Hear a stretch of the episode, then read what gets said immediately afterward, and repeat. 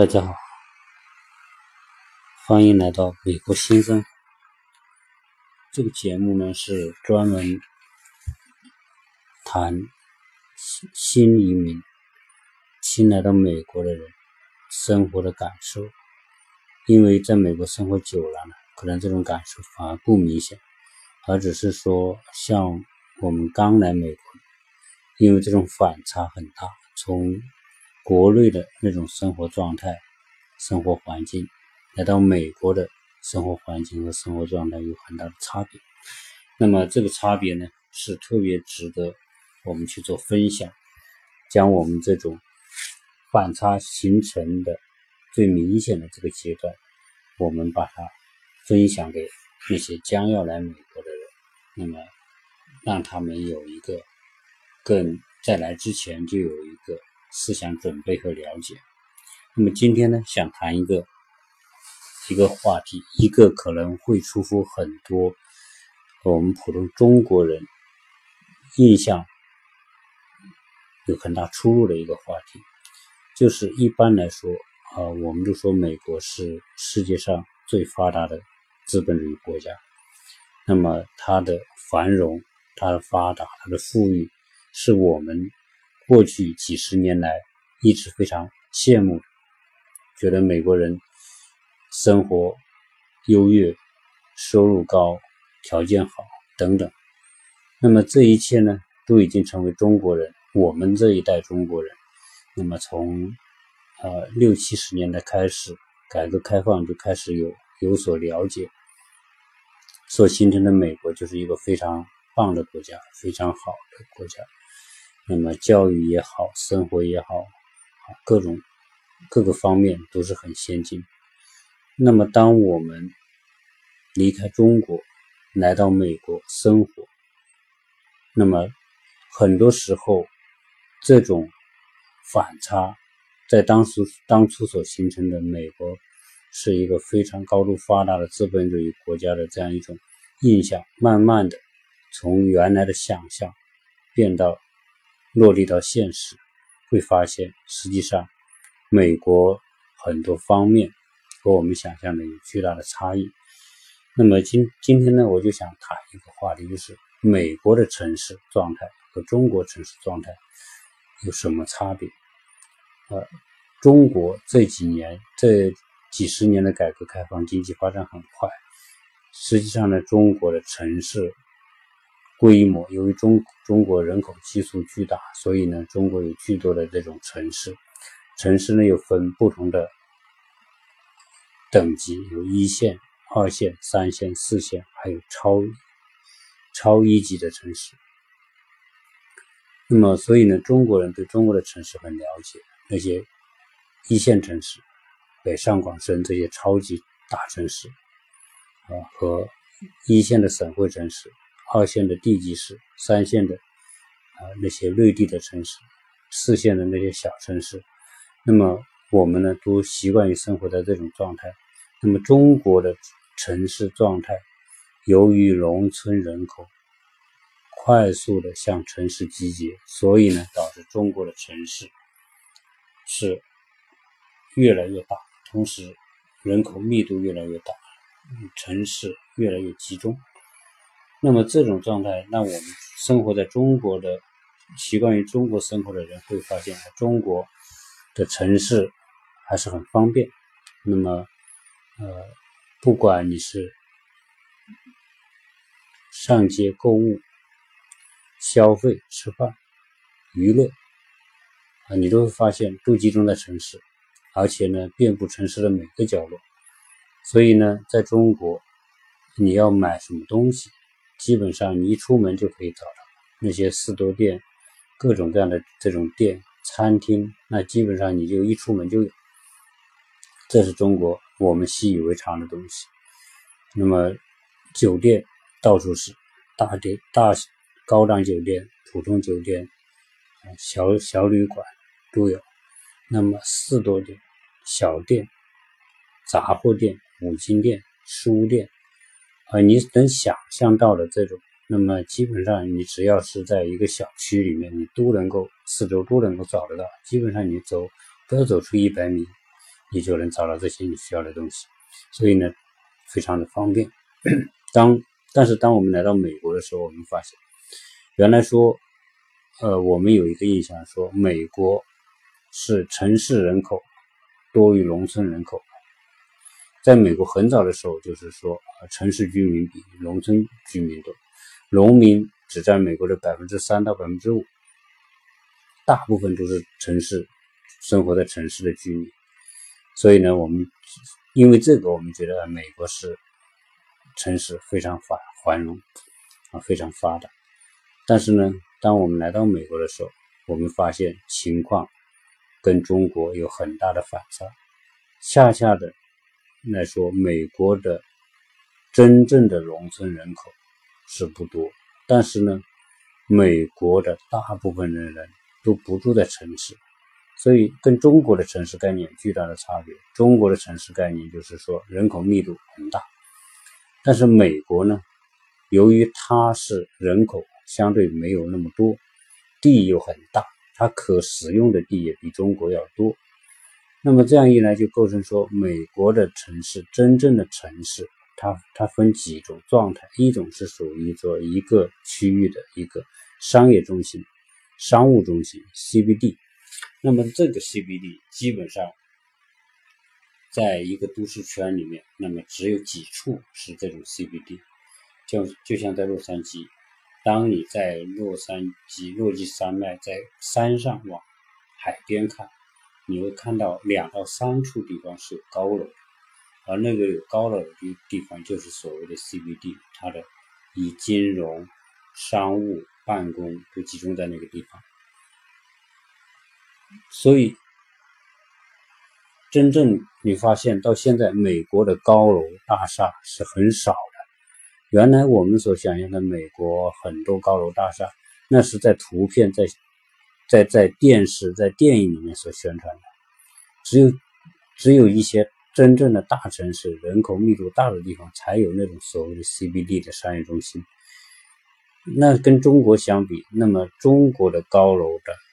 普遍程度，那远远远远超过美国。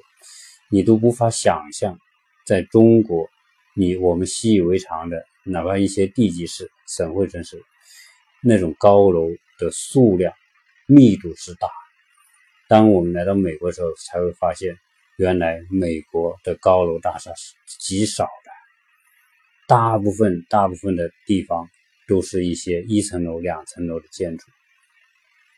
那么，美国的商业业态跟中国不一样。我刚才讲，中国的商业业态是一出门，基本上你需要的东西应有尽有，但是在美国不是，它的居民区和商业区分得非常开。那么，美国刚才讲了，美国的真正的城市面积是很小的，而且城市呢，居住人真正的居民也不住在城市。城市它是一个商务、办公、金融活动的一个场所，那么大家上班去那边，但是呢，那里呢，居民呢？一般的居民不想住在城市，因为城市受受制于很多交通极其不便利，停车也不方便。所以呢，城市里面的居民其其实很少，那就变成说一些失业的人、流浪的人集中在城市，因为在城市里面，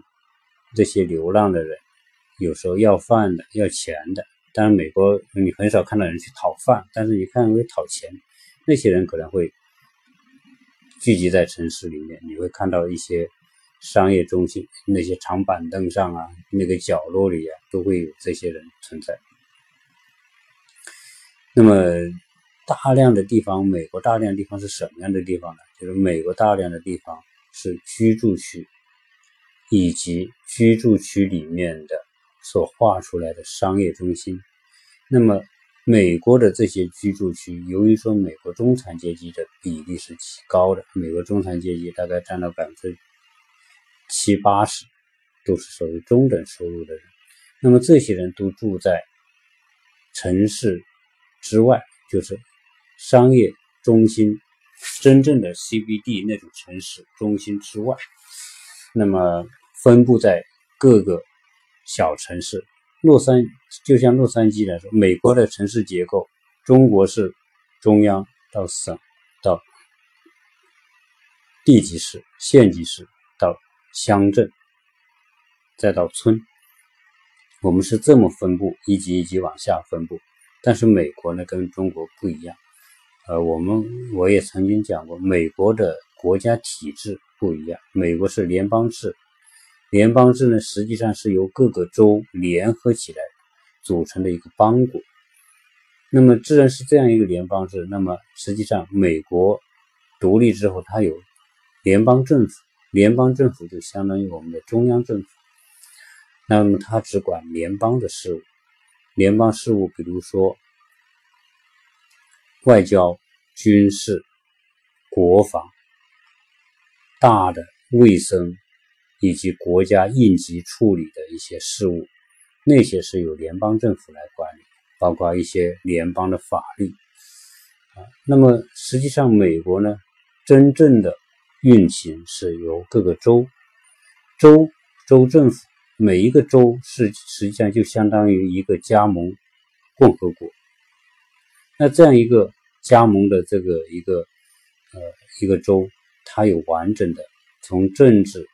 经济、法律，那么除了国防、外交它不管之外，其他的它都是独立管理的。它有它的，它也是州，它也是三权分立。联邦是三权分立，州也是三权分立。那么州它的这个。三权分立的模式跟联邦是差不多的。那么它有州议会，州议会是负责制定颁布州的法律。那么有些事务是联邦管的，有联邦的法律来来来管。那么但是很多具体到了每个州，那么由州制定它的州的法律来管理州的事务。每个州千差万别，那么所以每个州。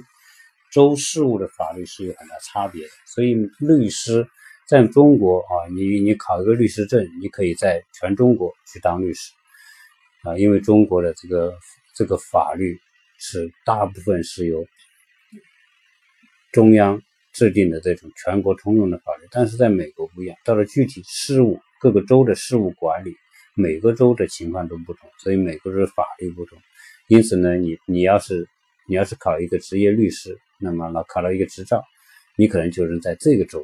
能做律师，在那个州就不行，因为它的法律不同啊。所以，美国的州它的法律自成体系，那么州政府来作为行政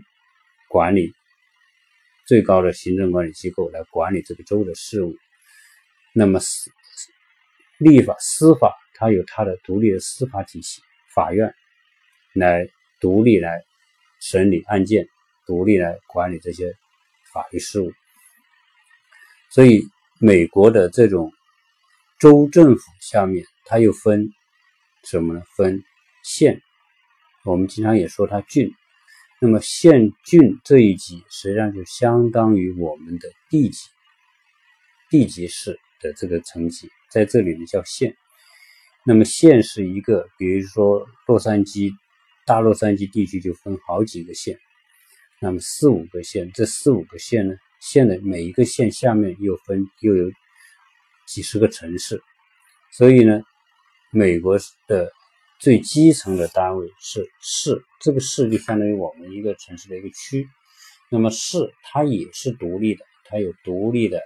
市政府，独立的这个。独立的这个议会，它有市议会，市议会它也有这个选举出来的议会，呃，代表议员，那么来来负责这个它这个小城市的一些法律的制定。所以呢，每个市它的很多规定又不一样。这种情况呢，就会说，呃，所以导致美国它实际上是一个自治型的一个一个管理政府管理体系和。社会管理体系，但是它每个每个市就有它独立的事务、独立的政策、独立的法规，每个州又有独立的法规。每那么这样一来呢，就说为什么美国需要这么多的这种律师呢？那由于它这个它的这个三权分立的这种体制决定了，它什么东西都可以通过法律、通过上诉。我举个最简单的例子，你比如说，你你开车违反交通规则被警察逮着，那么警察把你逮着之后呢，他就给你开个罚单，罚你三百美元。你比如说，在美国每个停车场最好的位置就是给残疾人，蓝色的鲜花是给残疾人。如果你不是残疾人，残疾人他是要什么叫残疾人？是说你有那个证，残疾证。那个是由政府给你发的这个证，它有个牌子挂在这个车里面，而你有这个牌子，那么你停在那里，你是合法的。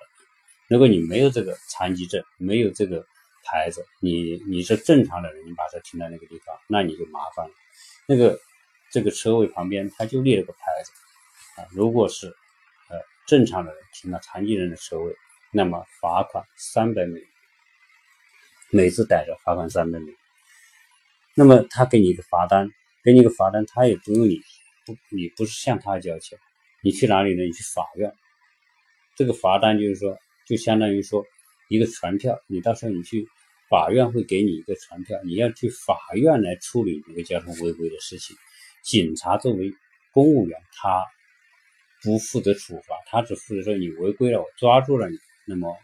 我给你这个这个罚单。所以你像这样一个事情。那么他都是由法院来判决你是不是违规，违规了你得罚这个钱。如果你也可以找律师，是吧？你也可以去申辩。那么你你说我没有违规，那么这个都可以。那么后面会讲到这个关于关于这个交通法规的一些情况。那么所以在美国的这种体制跟中国因为有这么大的差别，那么美国的人普通人是居住在。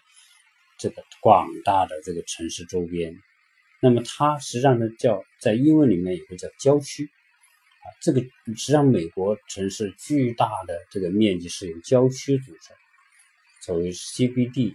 到农村之间的郊区，那么这个百分之七八十人都住在那个地方，那么都是这个，而且在美国都是基本上是一层和两层的房子占百分之八九十，你很少看到说四层以上的房子。除了商业中心那个那个 CBD 之外，很少看到那种四层以上的房子。好，那么这些人他的居住规划就是居住区和商业区是分开的，在这个所谓的郊区。那么在郊区的商业区呢，它就是划一个地方，里面就是把超市、把连锁店、把把各种各种各样的专业的商店都聚集在一起。你要什么，你要买什么东西，你就得到这这个当地商业中心去。但是它商业中心也很多，可能每五英里、十英里，它就有一个比较大的一个商业中心。那么这样一来，五英里、十英里，你别说五英里、十，你可能就两英里，你也得走路。所以在美国呢，基本上你就看到路上是没人的，因为大家都是开车，所以你在公路上、街道上，基本上看不到什么人，只有在商业中心里面才能看到人。所以呢，这个行人很少。那么，当你要去办一个什么事情，像中国那样说，出门走个一百米就可以把要的东西全部买到，那在美国是不可以。基本上，你没有，由于说你你商业中心和住宅区都有一个距离，所以大家去购物、去办事情都是开车。啊，那么这个这样一来呢，就是说会导致说，呃，你。你一般很多人就会说，我一个星期我就去商业中心买一次菜，把冰箱放满。那一个星期你不用去去做这些采购啊这些事情。那美国人大概都是这样。那么同时也派生出美国的商业有很多跟中国不一样。美国很少四多店，美国你要买东西就是去专业超市，一个食品专业超市，那有有有专门折扣店的这个批发的这种超市，那么有家具超市。有办公用品超市，然后有建材超市，所有的这些都是分类的，它非常成熟。所以美国的商业成熟，是因为美国几十年来它所形成的这一种社会的生态、生活方式导致的。那么小小店很难生存，因为因为超市你要的东西都有，而且超市呢相对来说它集中采购，成本低。这样一来呢，就导致说。大家也形成习惯，买什么都去超市，超市什么都有。你比如说，我们我们很多东西是要去四多店买的，在中国是吧？杂货店买的东西没有，那它都是在美国都是在超市。你买个钉子，你也去建材超市啊。你要买那些什么洗碗的洗洁精桶，什么乱七八糟，你都是在超市里啊。所以呢，基本上大家都是开车。所以这个这个美国人基本上不走路。那么这个会衍生到我们我们后面会要讲一个话题，就美国人的这个生活方式啊，决定了美国目前的很多人的这种超重，就是胖子的比例极高。这个是也是超出我们中国人想象的。我们到时候专门讲一个，专门拿一拿一个话题来讲美国人为什么那么怕。好，那那这样一来呢，就是说，在美国。你就没有那种商业街遍地的情况。那么，在美国还有一个情况，你的中国很热闹。现在美国人觉得中国是最最最热闹、最好玩的。为什么呢？因为中国卡拉 OK 啊，各种酒吧呀什么的，基本上在各个角落里、城市里面都有这种大型的这种这种宵夜的地方、吃娱乐的地方。但在美国就很少。那么美国人由于说他这种这种。状态，美国人他的商业中心，除非你要购物就去，它并不好玩。那美国的那种相当于说，呃，那种高端的，像中国那种大的这种 shopping mall 那种，美国也有那种 shopping mall 呢，可能就是说，哎，你就要五英里个，你你可能要开个十英里啊，甚至有时候更远一点，它它也是分不好每个区域，那么可能说多少公里。建一个这个大型的这个商业中心 shopping mall，那么商业中心又分很多种，有一种只是实用型的，有一种呢是有有高端品牌的，有啊配套更全的，你可以在里面娱乐玩的这种，所以它的层级是不一样的，你根据需要去找不同的商业中心去解决你的这种生活需要。那么美国人他的这个上班时间。呃，基本上来说，就就是九点钟到下午五点钟。那么下午下班之后，除了年轻人可能会有些玩的地方，酒吧呀，什么卡拉 OK 呀、按摩，在美国是很少的。基本上你就你想说在美国去找个按摩，基本上很难，除非在华人区，可能有些小型的按摩店，像中国那种大型的一层楼几千平方米的这种按摩店啊，按摩这个。做做洗脚的，基本上就没有，有也是很贵，而且也也不像中国都是年轻人来做那种啊这种服务，但在美国都是可能都是四五十岁的，甚至有更大年龄的人，所以在在美国来说呢，这种这种生活的便利程度和丰富程度远远不如中国。那么同时呢，在在美国。基本上下了班，晚上时间，大部分美国人都是在家庭。那么，因为中午小孩子中午在学校吃饭，基本上呢就是四五十分钟。那么学校提供这种午餐，可能是一块钱、两块钱、三块钱啊，你自己去买点东西吃。大部分是汉堡啊、热狗啊、啊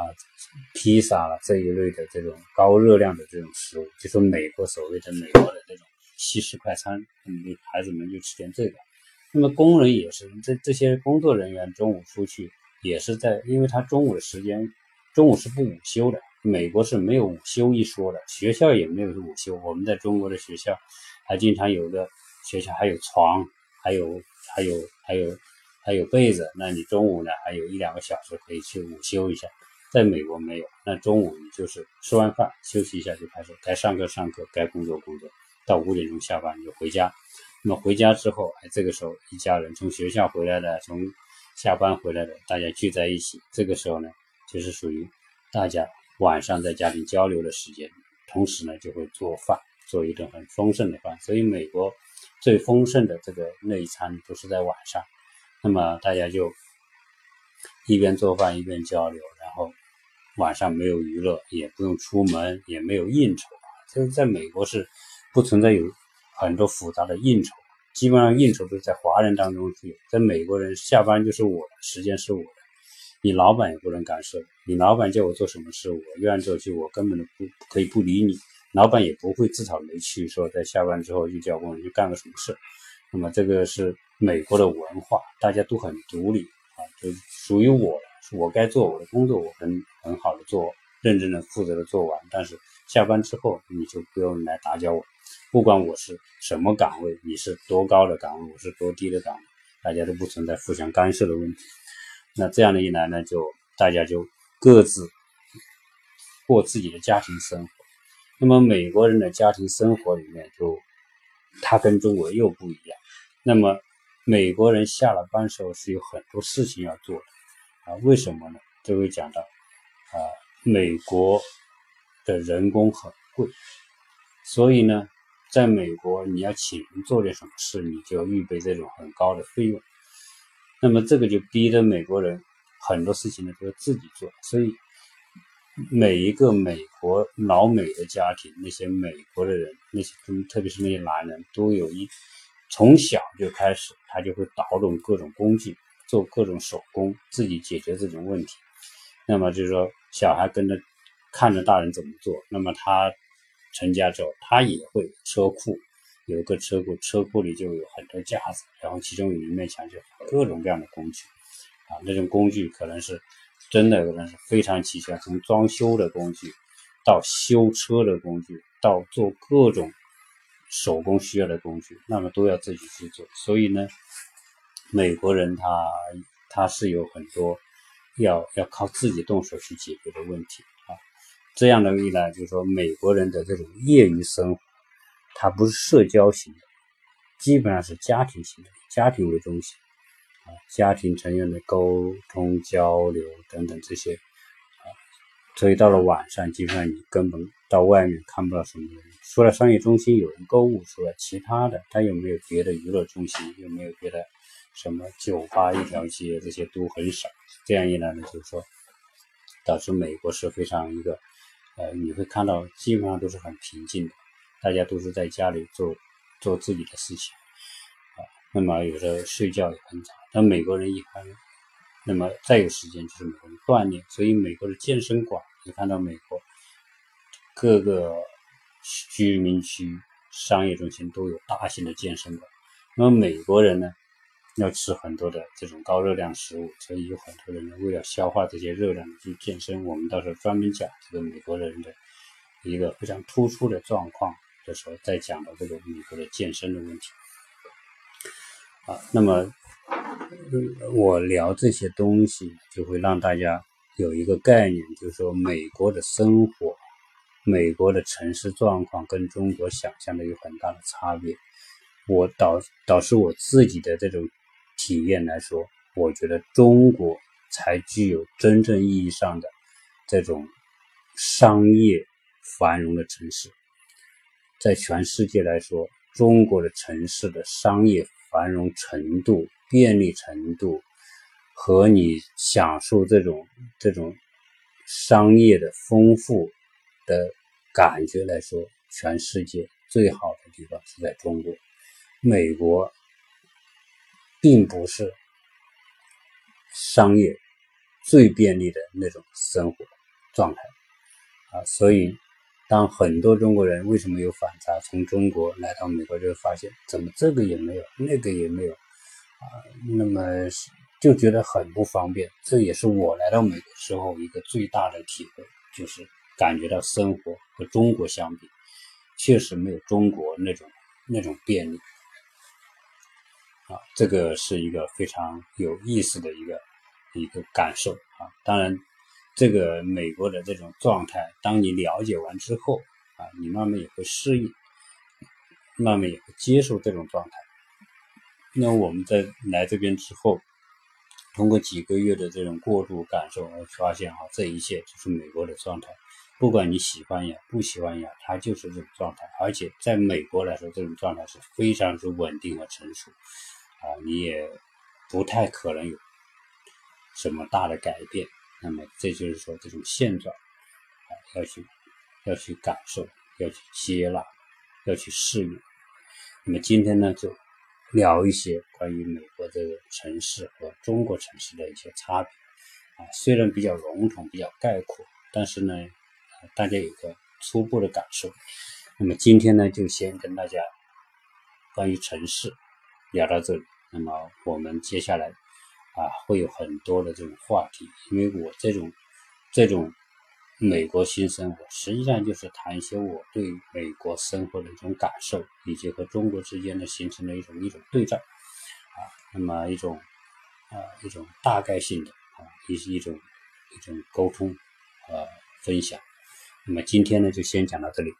谢谢大家。